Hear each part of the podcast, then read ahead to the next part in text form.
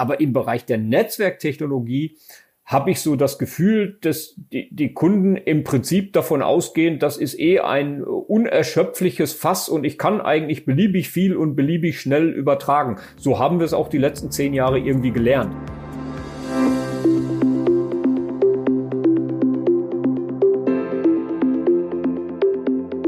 Willkommen zu Folge 5 unserer Staffel Quer verlinkt. Technik über dem Tellerrand. Am Anfang der Staffel haben wir euch ja versprochen, dass wir technisch auch mal in die Tiefe gehen. Und das machen wir mit unserem heutigen Gast, Professor Dr. Inch Thorsten Herfett vom Informatik-Campus der Universität des Saarlandes. Professor Herfett lehrt und forscht im Bereich der Nachrichtentechnik und hier vor allem zu den Themen Telekommunikation sowie Audio- und Videoübertragung. Auch wir haben uns für heute aus den eigenen Reihen Verstärkung mitgebracht, und zwar Dirk Leinenbach. Er ist Leiter der Software- und Produktentwicklung bei Consistec. In dieser Runde diskutieren wir heute über High-Speed Data Processing. Warum müssen Daten immer schneller verarbeitet werden? Ein sehr spannendes Zukunftsthema. Viel Spaß beim Hören.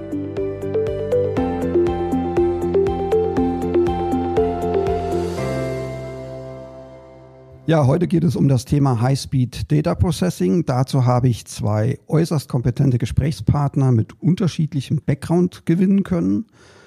Zum einen Professor Dr. Thorsten Herfett vom Informatik-Campus an der Universität des Saarlandes und dann den Informatiker Dr. Dirk Leinbach, der die Softwareentwicklung bei der Firma Consistec leitet.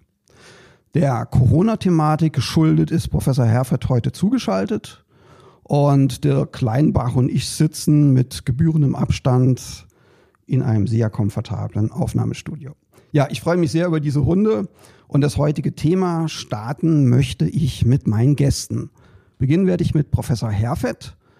Ihre Forschungsschwerpunkte, das sind Bereiche wie Cyber Physical Networking, Low Latency, Latency Streaming, High Mobility in OFDM Systems. Sicherlich Begriffe, die nicht jedem geläufig sind. Ich würde Sie bitten, die mal kurz zu erläutern, was sich dahinter verbirgt. Und äh, gleichzeitig äh, wäre es sehr schön, wenn Sie sich unseren Zuhörern kurz vorstellen würden. Ja, vielen Dank, Herr Simbel. Ab einem bestimmten Alter ist es ja nicht ganz so einfach, sich kurz vorzustellen.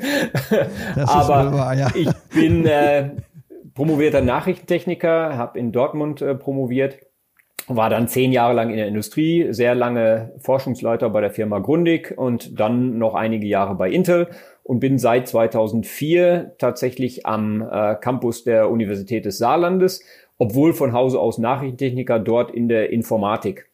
Und das klärt auch schon ein bisschen die Forschungsschwerpunkte, weil mein Hintergrund war immer digitale Fernseh- und Kinotechnik. Das heißt, Bilddaten, die an sich ja schon mal hohe Datenmengen machen, ähm, zu verarbeiten und diese Daten dann auch zu übertragen. Im Rahmen der Informatik ist dann völlig klar, dass die Übertragung nicht mehr typische Rundfunknetze sind, sondern dass die Übertragung tatsächlich Netzwerke sind, größtenteils zum Beispiel IP-basierte Netzwerke. Und dementsprechend beschäftigt sich viel der Forschung damit, ähm, sogenannte Cyber Physical Networks zu betrachten. Das sind Netzwerke, in denen verschiedenste Geräte verschiedenste Arten von Daten miteinander kommunizieren. Das können Videodaten, das können Audiodaten, das können Sensordaten sein, ähm, aber gemeinsam miteinander interagieren und gesteuert werden müssen. Da entstehen dann durchaus äh, hohe Datenraten und vor allen Dingen äh, sehr viele verschiedene Datenströme. Ähm, und das Thema Latenz und Resilienz, Gewahreübertragung ist da sozusagen mein äh, Steckenpferd. Auch das klingt jetzt ein bisschen nach Fremdwort, aber es heißt, dass man gleichzeitig versucht, Garantien zu geben, wie lange eine Übertragung dauert und wie sicher sie ist. Und für die, die ein bisschen technisch ähm, versiert sind, die wissen, dass sich diese beiden Punkte widersprechen. Um extrem verlässlich zu sein, braucht man unendlich lang. Äh, und wenn man sehr kurz sein will, ist man nicht mehr verlässlich. Das heißt, dieses Zusammenspiel zu optimieren, ist eines unserer Forschungsgebiete im Bereich Cyber Physical Networking. Ja, super spannende Themen und äh, an der Stelle für die Zuhörer gibt es natürlich an auch die Berührpunkte zu uns, weil es geht letztendlich auch um IP-basierte Dienste. Auch ein Thema, was uns im Unternehmen stark umtreibt. Ja, dann komme ich auch schon zu meinem zweiten Gast. Das ist der Dirk Leinbach. Er verantwortet die Softwareentwicklung bei der Consistec. Oh, Dirk, sei doch so lieb, stell dich kurz vor und geh vielleicht auch mal auf dein Faible für Hardware-Architekturen ein. Ja, gerne. Ähm, also die Hardware-Geschichte, das kommt bei mir auch aus der Ausbildung. Ich habe in Saarbrücken Informatik studiert vor knapp 20 Jahren, damals äh, Master oder Diplom damals noch gemacht äh, am Lehrstuhl für Rechnerarchitektur. Das heißt, wir haben Prozessorendesign, so wirklich Low-Level-Geschichten vom Transistor an aufwärts und habe danach promoviert in Saarbrücken, zeitlang ein bisschen einen Ausflug in die Theorie gemacht, formale Software-Verifikation, ähm, auch interessant, aber nicht unbedingt High-Performance-related und bin jetzt seit über zehn Jahren bei der Consistec für Softwareentwicklung zuständig und damit im Schwerpunkt auf der Echtzeitverarbeitung sehr hoher Datenmengen. Und ja, da sehe ich auch so ein paar Überlappungen zu Dr. Professor Herfett. Da geht es nämlich genau darum, dass man sehr viele Informationen jede Sekunde hat und auch ganz viele verschiedene Kommunikationsströme, die vermischt sind und die man noch oft nochmal auseinandersortieren möchte. Ja, besten Dank. Wenn man das Ganze jetzt mal in Deutsch ausspricht, dann geht es ja um die schnelle Verarbeitung von Daten, hört sich dann deutlich tröger an, ist ja aber oft so im Vergleich zur englischen Sprache. Aber das Thema ist ja alles andere als tröge und es bringt ja eine ganze Menge Herausforderungen mit sich.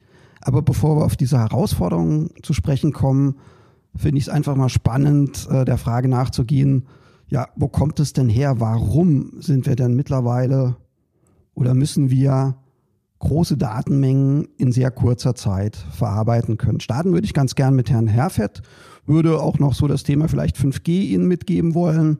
Ich denke, das ist was, was der Zuhörer oder was viele Zuhörer kennen und äh, das hat ja schon ein bisschen was mit der Thematik zu tun. Ja, 5G ist sicherlich eines der Netzwerke, weil wir ja vor allen Dingen von der Verarbeitung in Netzwerken reden, äh, welches diese Themen am meisten betrifft.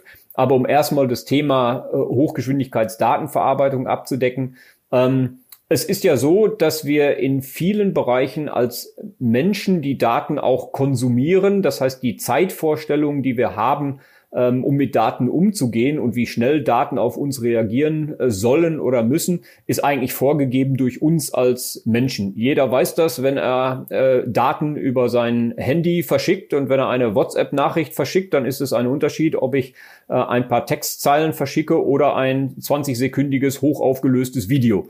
Ähm, wir sind es aber mehr und mehr gewohnt, dass eben auch diese visuellen Inhalte, also hochaufgelöste Videos, ähm, ganz normale Daten sind. Gleiches gilt für diese Cyber Physical Networks, die wir vorhin angesprochen haben, äh, wo Drohnen miteinander kommunizieren, die auch Video übertragen, damit man die ähm, Blicke der verschiedenen Drohnen sieht. Soll heißen, ähm, wir sind in einer Zeit, in der eine unglaubliche Explosion an Daten ähm, erfolgt, einfach dadurch, dass sowohl wesentlich mehr Geräte miteinander kommunizieren, als auch der Inhalt der eigentlichen Daten, sprich Video, immer größer wird. Und das führt unweigerlich dazu, dass wir eben Hochgeschwindigkeitsdatenverarbeitung und Hochgeschwindigkeitsdatenübertragung benötigen.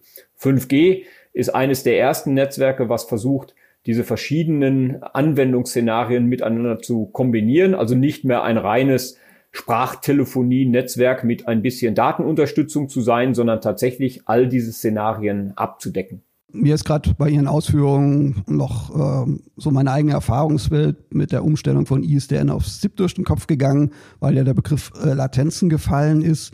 Und am Anfang hatte man ja tatsächlich noch das Problem, äh, dass alles etwas zeitversetzt war. Und äh, das kann man sich dann ja gut vorstellen, dass das umso dramatischer wird, je breitbandiger die Daten sind, je größer die Datenmengen sind, die man verarbeiten muss. Jetzt sind dann solche großen Datenmengen unterwegs in Netzwerken. Netzwerke müssen gesteuert werden. Man muss in Netzwerken Fehler finden können. Dirk, kannst du da noch ein paar Ausführungen dazu machen?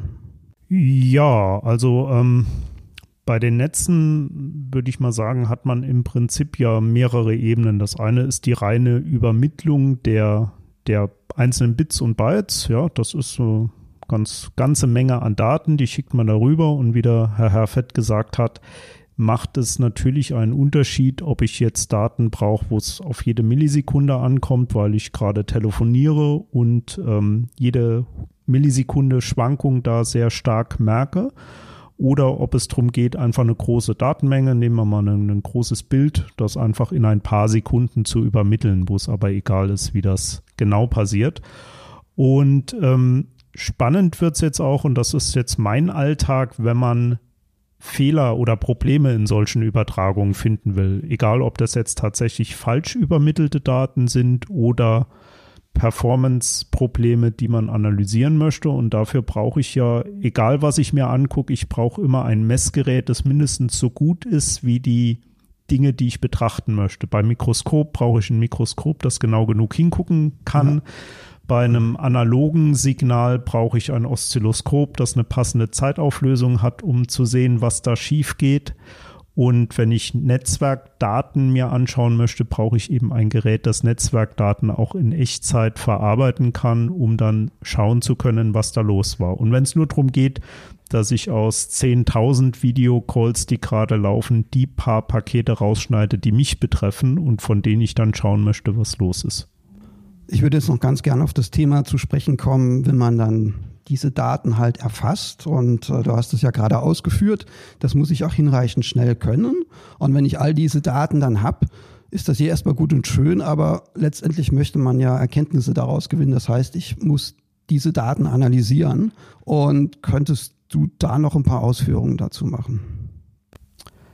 Bei der Analyse von, von solchen Daten. Das sind ja Daten, die, die sind einfach da. Man sagt immer so schön Echtzeit. Das heißt, die prasseln auf mich ein und ähm, ja, wenn ich nicht direkt darauf reagiere, sind sie weg, weil sie ja erstmal nur vorbeifließen. Wenn ich die analysieren Jetzt will. Könnte ich auf die Idee kommen, ach, das muss ich doch nur puffern. Ja, das kann man puffern. Allerdings ist bei den Datenraten, von denen wir reden, ist jeder Puffer sehr schnell voll. Und mit sehr schnell meine ich da wirklich Sekundenbruchteile oder wenn ich extrem große Puffer habe, vielleicht ein paar Sekunden. Und ähm, das heißt, wenn ich nicht in Echtzeit mithalten kann bei der Verarbeitung, dann läuft mein Puffer zwangsläufig immer mehr voll und irgendwann ist er voll und dann ja, muss ich Daten verwerfen. Das heißt, ich muss in Echtzeit tatsächlich mitkommen. Ich kann mir das nicht aufheben und über Nacht als Batch-Analyse laufen lassen, sondern ich muss in Echtzeit was mit den Daten machen. Da gibt es dann typischerweise zwei Varianten, wenn ich sie nicht komplett verarbeiten kann. Die eine ist, ich mache eine statistische Analyse keine Ahnung, ich zähle einfach mal mit, wie viele Pakete habe ich gesehen, wie viele von der Art, wie viele von jener Art. Dann kann ich mir bunte Graphen malen und kann dann eine Analyse machen. Oder oder auch und ähm, ich wähle ich ein gerade einwerfen bei diesen statistischen mhm. Verfahren, was ja so naheliegender Gedanke ist, dass das natürlich auch je nach Anwendungsdomäne sehr verzerrend sein kann. Beispielsweise bei vielen Diensten ist es ja so, dass im Allgemeinen wenig los ist und dann zu sehr kurzen Zeiten passiert viel, beispielsweise, weil Batch-Jobs laufen, mhm. weil eine Diskussion auf einer Plattform in Gang gesetzt wird, weil sehr viele Sensoren anschlagen und plötzlich miteinander kommunizieren. Und dann ist natürlich eine statistische Ermittlung erstmal nicht hilfreich. Und da gibt es ja noch andere Ansätze und ich nehme an, darauf möchtest du jetzt zu sprechen kommen. Ja, ich wollte ähm, darauf hinaus, dass man einerseits auch einzelne Teile der Kommunikation sich rausgreifen kann. Wenn man jetzt weiß, es gibt ein bestimmtes Kommunikation, einen bestimmten Kommunikationsstrom, der ein Problem hatte, dann äh, kann ich mir eben ganz selektiv solche Daten raussuchen und kann die genauer anschauen. Dann habe ich nicht mehr die exorbitante Datenmenge, die ich nicht, die ich nicht äh, sichten kann, aber ich muss natürlich entweder vorher wissen, dass genau dieser Datenstrom ein Problem haben wird, dann kann ich ihn einfach in Echtzeit rausfiltern und kann mich auf diesen Strom konzentrieren. Das geht gut, wenn ich ein Problem nachstellen kann, wenn ich, wenn ich quasi ein reproduzierbares Problem habe. Wenn ich hingegen ein Problem habe, das ich nicht reproduzieren kann, dann muss ich erst einmal möglichst viele Details aufzeichnen und dann im Nachhinein die aufgezeichneten Daten nochmal nachfiltern, um sie mir dann detailliert anzuschauen. Und ja, das ist etwas, was wir. Ich dachte halt jetzt auch an das Thema reaktive Streams, an letztendlich die Kafka-Acker-Welt. Das Thema ist bei uns auch interessant. Das ist aber bei uns eher nachher ein Tool, um die Analyse genau. umzusetzen. Genau, genau da spielst du jetzt quasi auf die Stabilität der Analyse ein oder die, die ähm, Robustheit, dass man also eine Analyse, wenn man sie verteilt oder irgendwo komplexe Netzwerke hat, dass dann auch mal Teile kurzfristig wegfallen können oder überlastet sein können und man dennoch ähm, eine äh, zuverlässige Analyse hinkriegt, indem man zum Beispiel mit gewissen Tools wie Apache Kafka oder ähnlichen Systemen Daten zwischenpuffert oder, oder verschiedene Systembestandteile ähm, voneinander entkoppelt. Wenn ich das richtig verstanden habe, ähm, aber das kann auch sicherlich Herr Herfett äh, mir dann nochmal bestätigen oder widerlegen, wenn ich mich so recht entsinne, ging doch dieses Aktorenkonzept schon auf Erlang zurück. Ja, Erlang ist ein, eine Software oder eine Programmiersprache, besser gesagt, die gibt es, glaube ich, in der Kommunikationswelt schon seit den boah, Ende der 80er, Anfang der 90er, wurde, glaube ich, ursprünglich mal von Ericsson entwickelt und ist eigentlich nur ein System, um Aufgaben, Rechenaufgaben oder, oder Dinge, die man erledigen möchte, auf ganz viele unabhängige CPUs oder Aktoren zu verteilen. Das heißt, man hat ein, eine Möglichkeit, Dinge parallel zu tun, ohne dass man sich gewisse Probleme einfängt, die das typischerweise hat, dass man miteinander kommuniziert, dass man sich synchronisieren muss. Und dieses sogenannte Aktorenmodell, das von Erlang oder auch von, von moderneren Lösungen umgesetzt wird, ermöglicht mir das eben, ohne dass ich mir als Programmierer allzu viele Gedanken um Synchronisation machen muss. Was den Charme hat,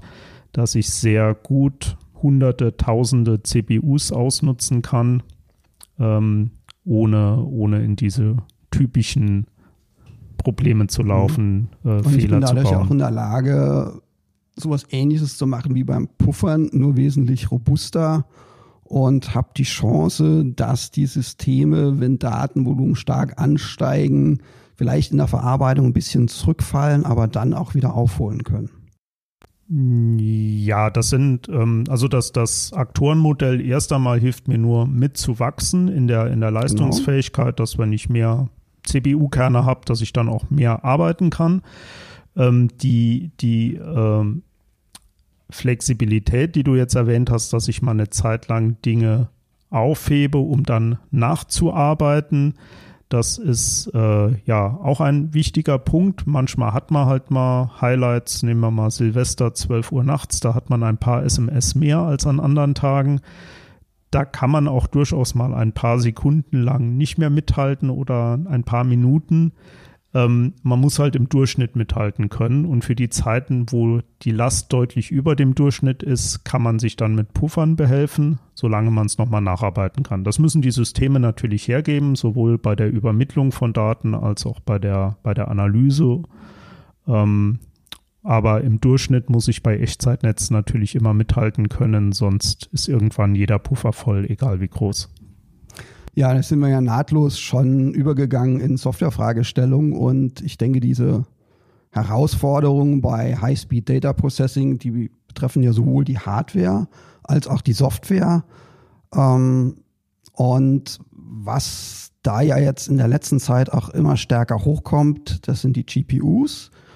Herr Herfett, ich denke, da können Sie uns auch viel dazu sagen. Ich erinnere mich da auch an Ihre Zeit da beim Intel Visual Center. Und ja, würde Sie bitten, vielleicht mal zum Hardware-Part ein bisschen was für unsere Zuhörer zu sagen.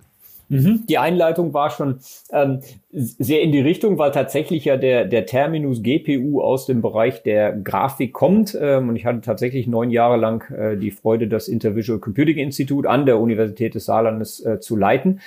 Ähm, es ist aber ja mittlerweile so, und ich denke, das ist auch das Thema von, von heute, dass die Architekturen, die verschiedenen Architekturen gar nicht mehr unbedingt in den Anwendungsbereichen eingesetzt wird, aus denen sie stammen und von denen sie kommen. Ähm, also im Prinzip für die Zuhörerschaft gab es immer die CPUs, also die zentralen Einheiten, die typischerweise relativ mächtige Prozessoren haben, die viele verschiedene Operationen ähm, ausführen können, die einen schnellen Zugriff auf einen sehr großen Speicher ermöglichen und die Parallelität, also das, was Sie auch gerade mit Erlangen angesprochen haben, hält sich in Grenzen. Das heißt, wir reden hier typischerweise von ähm, ja vielleicht äh, einer hohen einstelligen bis zu einer äh, niedrigen, ganz niedrigen zweistelligen Anzahl äh, paralleler Prozessoren, die benutzt werden können.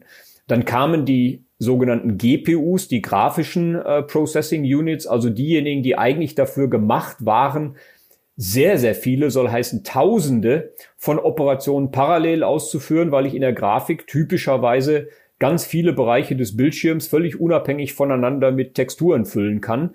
Und die haben aber, weil man natürlich eine begrenzte Anzahl von Transistoren und eine begrenzte Anzahl von Speichern hat, pro ausführende Einheit viel, viel weniger Speicher zur Verfügung und sie können auch nur viel, viel einfachere Operationen machen.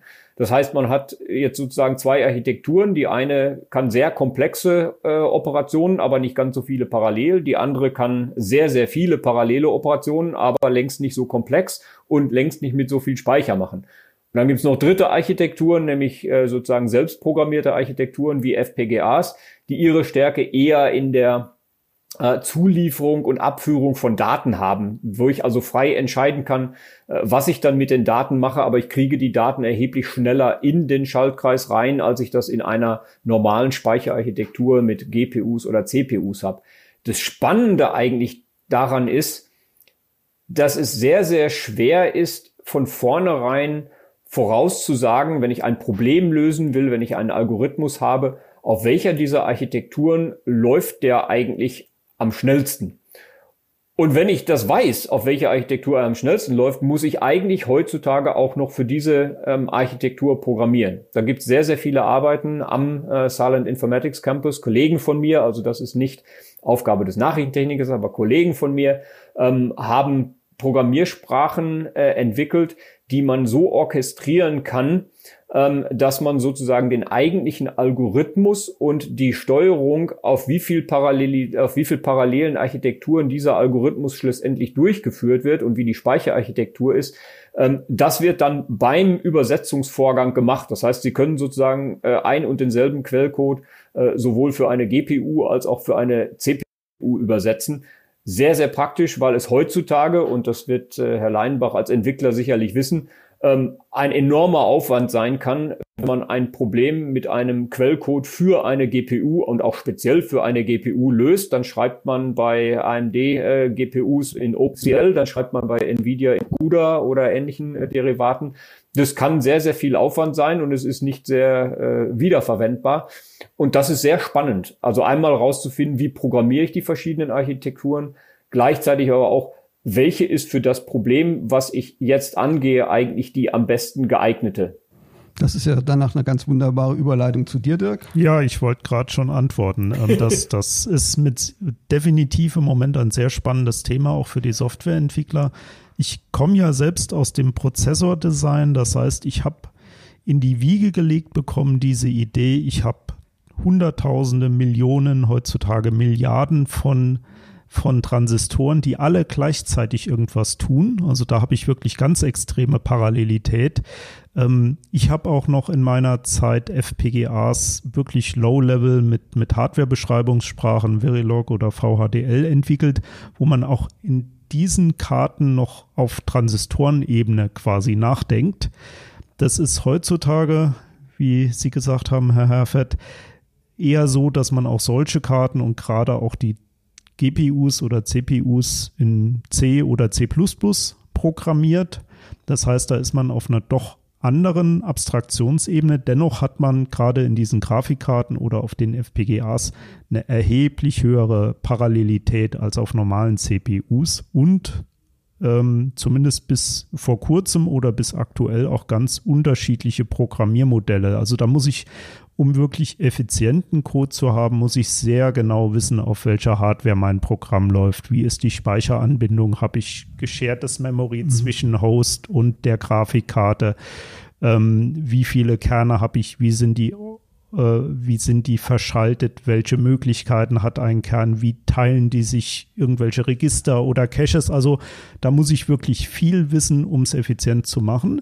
Es gibt aber ähm, auch in der Industrie, Intel fällt mir da ein, ganz erhebliche Bestrebungen, da einheitliche Programmiermodelle zu finden, damit ich eben mein Programm einmal schreibe und dann erst bei der Anwendung auf einem konkreten Rechner entscheiden zu müssen, lasse ich das jetzt auf der CPU, auf der GPU oder auf beidem laufen, auf fünf Rechnern, auf 100 Rechnern.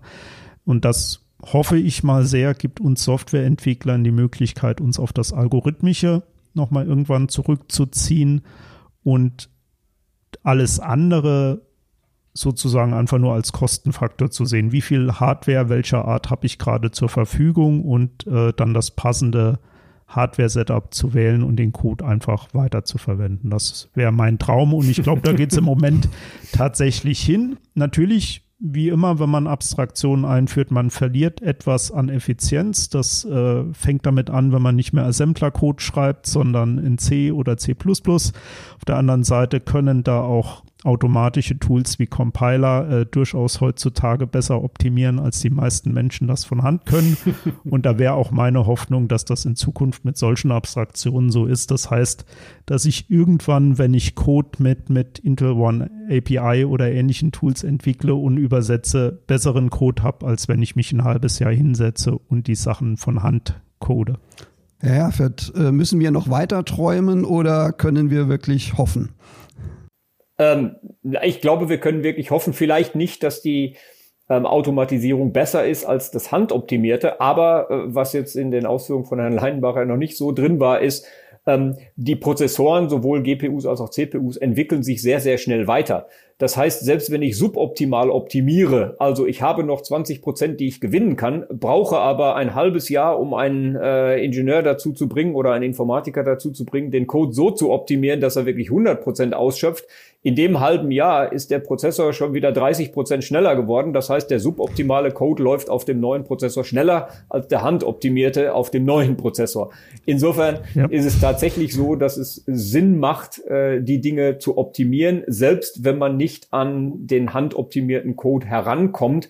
Wenn man nur nah genug äh, herankommt und sozusagen die, äh, der Trade-off mit der Zeit und auch natürlich den Kosten, äh, die man braucht, äh, das von Hand zu machen, äh, sozusagen dann, dann eine positive Endbilanz hat, dann macht es absolut Sinn, das automatisch zu machen. Ähm, und es entwickeln sich auch die Architekturen sehr, sehr schnell weiter. Denken Sie jetzt nur an den gesamten Bereich Deep Learning. GPUs ja. sind eigentlich heutzutage gar, gar keine GPUs mehr, sondern das sind schon fast äh, TPUs für Tensor Processing Units, weil die eigentlich äh, darauf optimiert sind, dass sie äh, Deep Learning Algorithmen laufen lassen, weil natürlich die Grafikkartenhersteller erkannt haben, das sind Dinge, die sind hochparallel, aber eigentlich ganz einfach. Ein Neuron ist eigentlich sehr, sehr einfach. Macht ein bisschen multiplizieren und ein bisschen addieren und dann vielleicht noch eine kleine Kennlinie und das ist es. Ähm, mhm. Das heißt, das ist eine Architektur, die natürlich danach riecht, dass man sie auf Grafikkarten auch implementiert. Und solche Dinge ergeben sich auch immer. Und dem läuft man mit einer Handoptimierung doch sehr, sehr äh, langsam hinterher. Insofern, ja, wir können hoffen, wir sollen auch hoffen.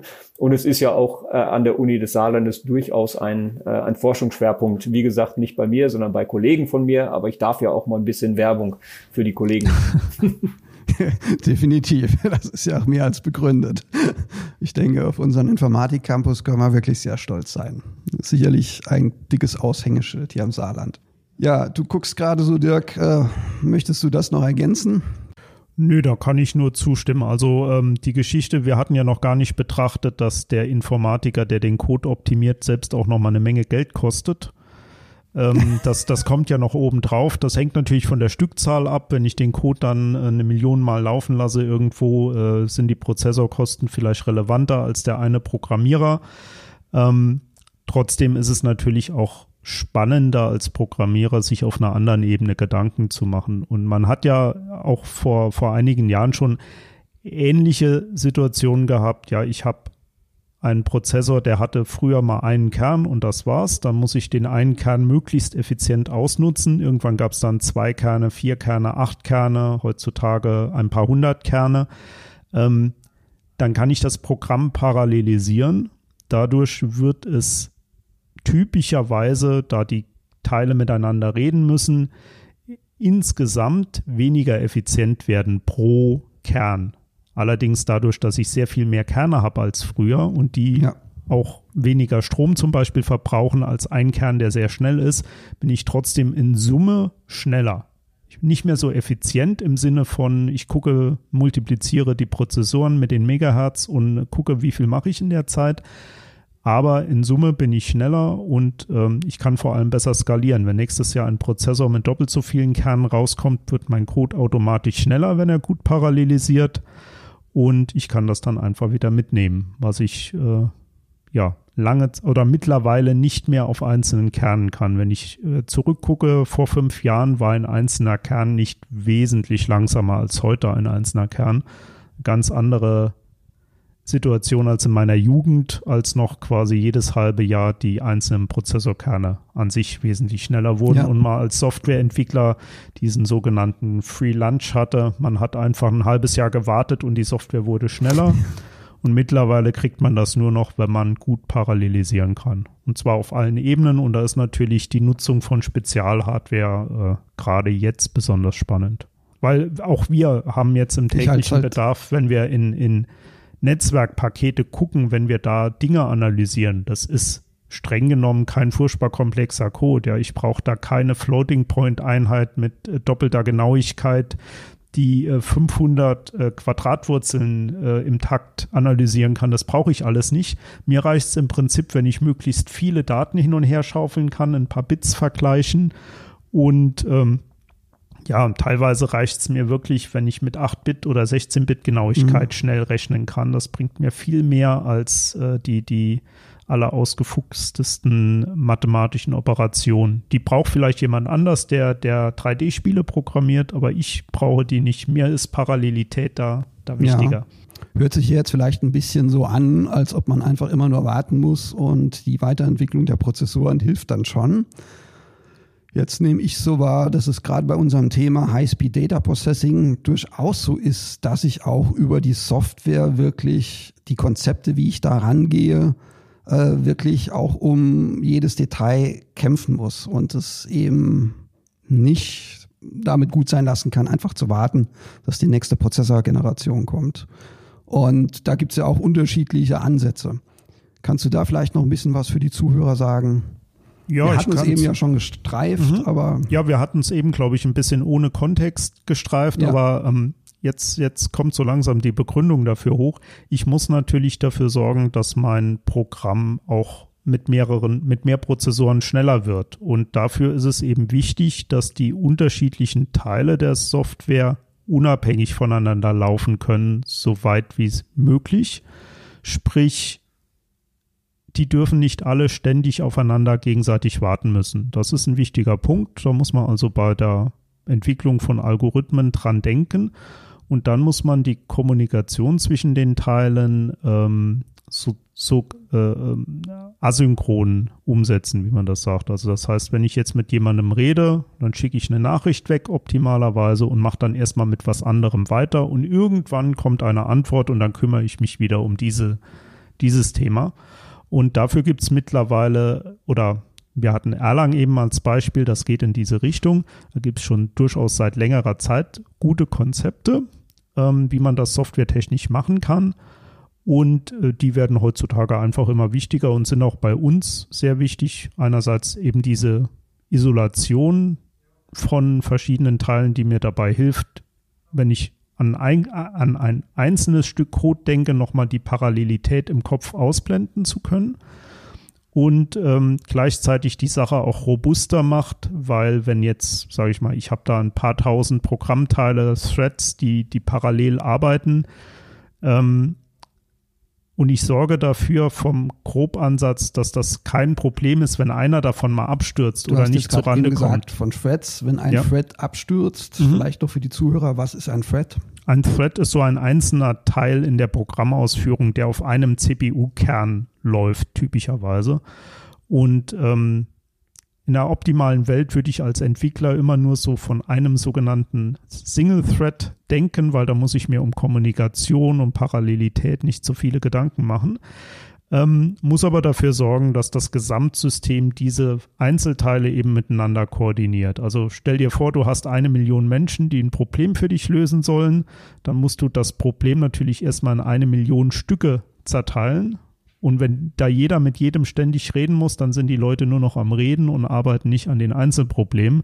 Das heißt, der, der wichtigste Aspekt ist eben, dein Gesamtproblem runterzubrechen auf eine Million Teile oder optimalerweise viele hundert Millionen oder äh, Milliarden Teile und dass dann jeder dieser eine Million Menschen, die für dich arbeiten, äh, sein kleines Stück macht, das dann weitergibt und das nächste kleine Stück machen kann und möglichst zwischendurch nicht auf andere wartet. Und ähnlich ist das hier in der Softwareentwicklung. Je besser ich ein Problem runterbrechen kann in unabhängige Teile, desto besser. Und dann gibt es eben Werkzeuge wie Erlang oder andere Aktorenmodelle oder auch andere Ansätze, um das äh, dann technisch wirklich umzusetzen, diese um Unabhängigkeit. Um dein Bild da wieder aufzugreifen von den einer Million Menschen, ähm, da helfen ja diese äh, Aktorenmodelle und diese reaktiven Stream-Konzepte ja auch den Fall abzudecken, dass halt da auch welche krank werden und Urlaub machen bei den Menschen und weg sind. Und trotzdem soll aber die ganze Verarbeitung noch weitergehen und nicht in sich zusammenbrechen. Und du hattest das Thema mhm. zeitversetzte Daten, genau, also die ich da, verarbeiten muss. Da gibt es dann einfach verschiedene Werkzeuge. Du hast eben Kafka erwähnt, das ist eins davon, aber gibt es im Prinzip ganz viele, ähm, mit denen ich einfach diese, diese Aktoren, diese Menschen, diese Programme voneinander isolieren kann. Das heißt, ähm, die, die schicken ihre Nachricht ab und dass die Nachricht irgendwann ankommt und dass die auch bei irgendjemandem ankommt, wenn der zwischendurch krank wird und durch jemand anders ersetzt wird. Darum kümmern sich dann diese Werkzeuge und das ist eben ein wichtiger Punkt, äh, dass, dass diese Entkopplung besteht, dass also die, die zwei Aktoren, die miteinander kommunizieren, dass die nicht unbedingt darauf angewiesen sind, sich zu kennen, zu wissen, was macht der andere gerade, sondern die schicken ihre Nachricht und irgendwann kommt eine Antwort. Und wenn der erste Empfänger nicht reagiert, dann wird ein anderer probiert oder der Empfänger fängt quasi nochmal von vorne an. Das ist ganz wichtig, weil ich hier einfach, wenn ich sehr viele Aktoren habe, die gleichzeitig aktiv sind, dann steigt einfach die Wahrscheinlichkeit, dass auch seltene Probleme ständig auftreten und dann muss ich eben mit den Problemen umgehen und es ist dann viel besser oder viel effizienter, sozusagen fehlertolerant zu sein. Ich gehe einfach davon aus, irgendwann wird was schiefgehen, als dass ich versuche, um jeden Preis Fehler zu verhindern. Das ist, das ist in der Regel viel teurer, als einfach zu sagen, gut, dann passiert halt was und dann ja. korrigiere ich den Fehler lieber im Nachhinein. Gut, so zusammenfassend ähm, kann man jetzt sagen, wir haben uns die Hardware angeschaut, haben festgestellt, äh, Prozessoren entwickeln sich regelmäßig weiter, Parallelität wird hochgetrieben. Es gibt mit den GPUs äh, jetzt einen Ansatz einfacher Aufgaben, die äh, aber in einer unendlich großen Stückzahl parallel durchführen zu können. Davon profitiert äh, der ganze äh, AI-Bereich, also der Bereich künstliche Intelligenz. Wir hatten das Thema, wenn ich die ganzen Daten jetzt schon mal in der Lage bin, die zu steuern durch die Netze, äh, wenn ich schauen kann, dass Latenzen noch stimmen, kann ich natürlich ganz neue Dienste anbieten, viele neue Möglichkeiten schaffen. Und Jetzt würde ich noch mal gern so einen Ausblick machen und uns ein bisschen wieder von der Technik lösen. Was wird das denn für ja, uns Techniker auf der einen Seite, aber vielleicht auch für unsere Gesellschaft jetzt in den nächsten Jahren bedeuten? Was kommt denn da so auf uns zu? Vielleicht Herr Herfert, wenn Sie starten möchten? Ja, ich glaube, dass ähm, die ganz großen Quantensprünge, was tatsächlich ganz neue Anwendungen äh, betrifft, vermutlich gar nicht so der Fall sind, weil wir in einer Zeit leben, in der die Wunschliste schon so unheimlich groß ist. Wir haben es ganz am Anfang gehabt. Ähm, Bilder werden heutzutage so verarbeitet wie äh, Sprache oder Musik vor 15 Jahren und Sprache oder Musik vor 15 Jahren wurde so verarbeitet wie Text nochmal 15 Jahre weiter zuvor. Das heißt, wir bewegen uns eigentlich in einem Umfeld, in der, in dem es ganz selbst, als ganz selbstverständlich erachtet wird, dass man diese irrsinnigen Datenmengen und diese Kommunikation von unglaublich vielen Tausenden, Zehntausenden, äh, schlussendlich vielleicht sogar Hunderttausenden von Sensoren und Aktoren in äh, Fabriken, in denen man das mehr oder minder als gegeben hinnimmt. Also ich sag mal, der, der, der normale Kunde, wahrscheinlich auch die Zuhörer, würden den Unterschied dazwischen, ob jetzt zehn Sensoren miteinander reden in einer Fabrik zum Beispiel oder ob das zehntausend sind, gar nicht bemerken Wir als Techniker, Sie als diejenigen, die das beobachten müssen, merken den Unterschied sehr wohl. Wir müssen es programmieren, wir müssen es irgendwie schaffen. Aber es ist interessant zu sehen äh, oder mitzubekommen, äh, dass es, es sozusagen nicht so ist, dass jetzt etwas entsteht, was komplett neu ist im Bereich der Netzwerktechnik. Ich habe ja auch noch diesen zwei, dieses zweite Standbein visuelle ähm, Anwendung und da passiert schon was. Da geht's dann in Zukunft weg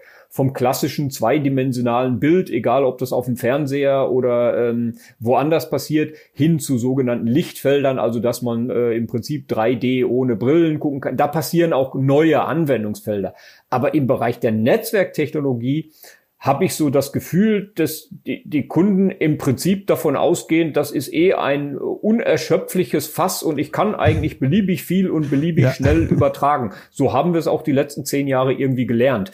Ähm, das heißt, da existieren auch jetzt, wenn ich Beyond 5G, also an 6G oder 7G denke, da entstehen nicht unbedingt die Dinge, wo jeder wow sagt, sondern eigentlich eher die Dinge, wo jeder sagt, ja, ich dachte, das ging eigentlich schon. Und das ging nur nicht, weil es derartig viele Daten sind äh, und ja. eben ein derartig, um zum Thema zurückzukommen, äh, derartig hohe Geschwindigkeit in der Datenverarbeitung erforderte, dass es bis dahin noch nicht möglich war. Also ich glaube, wir haben da noch sehr viel zu tun und der Wunsch auf der Kundenseite, der ist schon lange da. Ja, ich hoffe ja, dass es uns heute gelungen ist, den Zuhörern ein bisschen mitzugeben, dass die Erwartungshaltung, die da besteht, dass das für uns Techniker schon richtige Herausforderungen sind, um das auch alles immer umzusetzen. Aber ist ja auch schön. Aber das macht ja Spaß. Also sonst, wollen ja Probleme lösen. Genau, sonst hätte man den Beruf ja nicht ergriffen. Genau, es soll ja spannend sein. Und ich habe ähnliche Erfahrungen, auch wenn ich das bei mir selbst beobachte. Man sieht ja ähm, eigentlich, wenn man vorwärts in der Zeit geht, sieht man kaum gefühlt, dass sich was ändert. Gefühlt ist mein iPhone heute genauso schnell wie mein iPhone vor drei Jahren. Das Internet war damals gefühlt schon super schnell überall. Heute ist es das auch.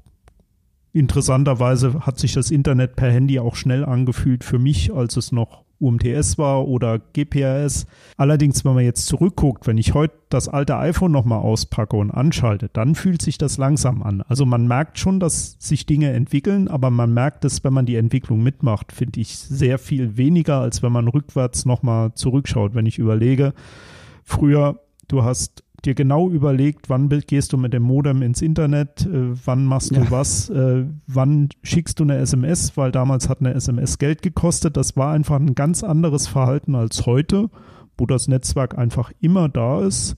Ich frage mich heute manchmal, warum habe ich überhaupt WLAN daheim? Das LTE-Netz ist genauso gut, manchmal sogar besser. Manchmal funktionieren Dinge besser, wenn ich aus dem WLAN rausgehe. Ja. Und ich glaube, das wird sich auch so weiterentwickeln, dass das mhm. immer natürlicher wird, dass man ständig alles zur Verfügung hat, dass ich Dateien, warum soll ich eine Datei auf meinem eigenen Rechner speichern? Aus dem Internet kommt sie im Zweifelsfall schneller als von meiner Festplatte. Ja, das, das sind Dinge, ich glaube, das wird immer natürlicher und irgendwann wird das komplett verschwimmen. Ob man das dann mag oder nicht, ist nochmal eine andere Frage. Ja, aber rein von der Leistungsfähigkeit ist das schon sehr spannend, was da im Moment passiert. Ja, dann möchte ich mich bei meinen Gästen ganz herzlich bedanken. Ich hoffe, dass es uns gemeinsam gelungen ist, so einen Einblick in die Welt der Techniker zu geben bezüglich des Thema High-Speed Data Processing. Und ja, wir alle können dann an der Stelle einfach mitnehmen, da kommen noch viele fluffigere Anwendungen auf uns zu, auch wenn es nicht alles revolutioniert. Und damit es funktioniert, müssen viele Techniker ordentlich arbeiten. Vielen Dank fürs Zuhören. Tschüss. Ciao. Tschüss.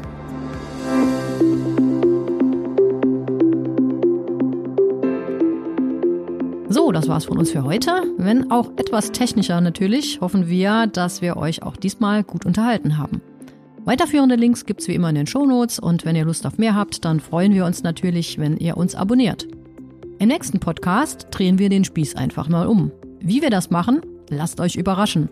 4. Februar 2021. Schaltet ein, es lohnt sich.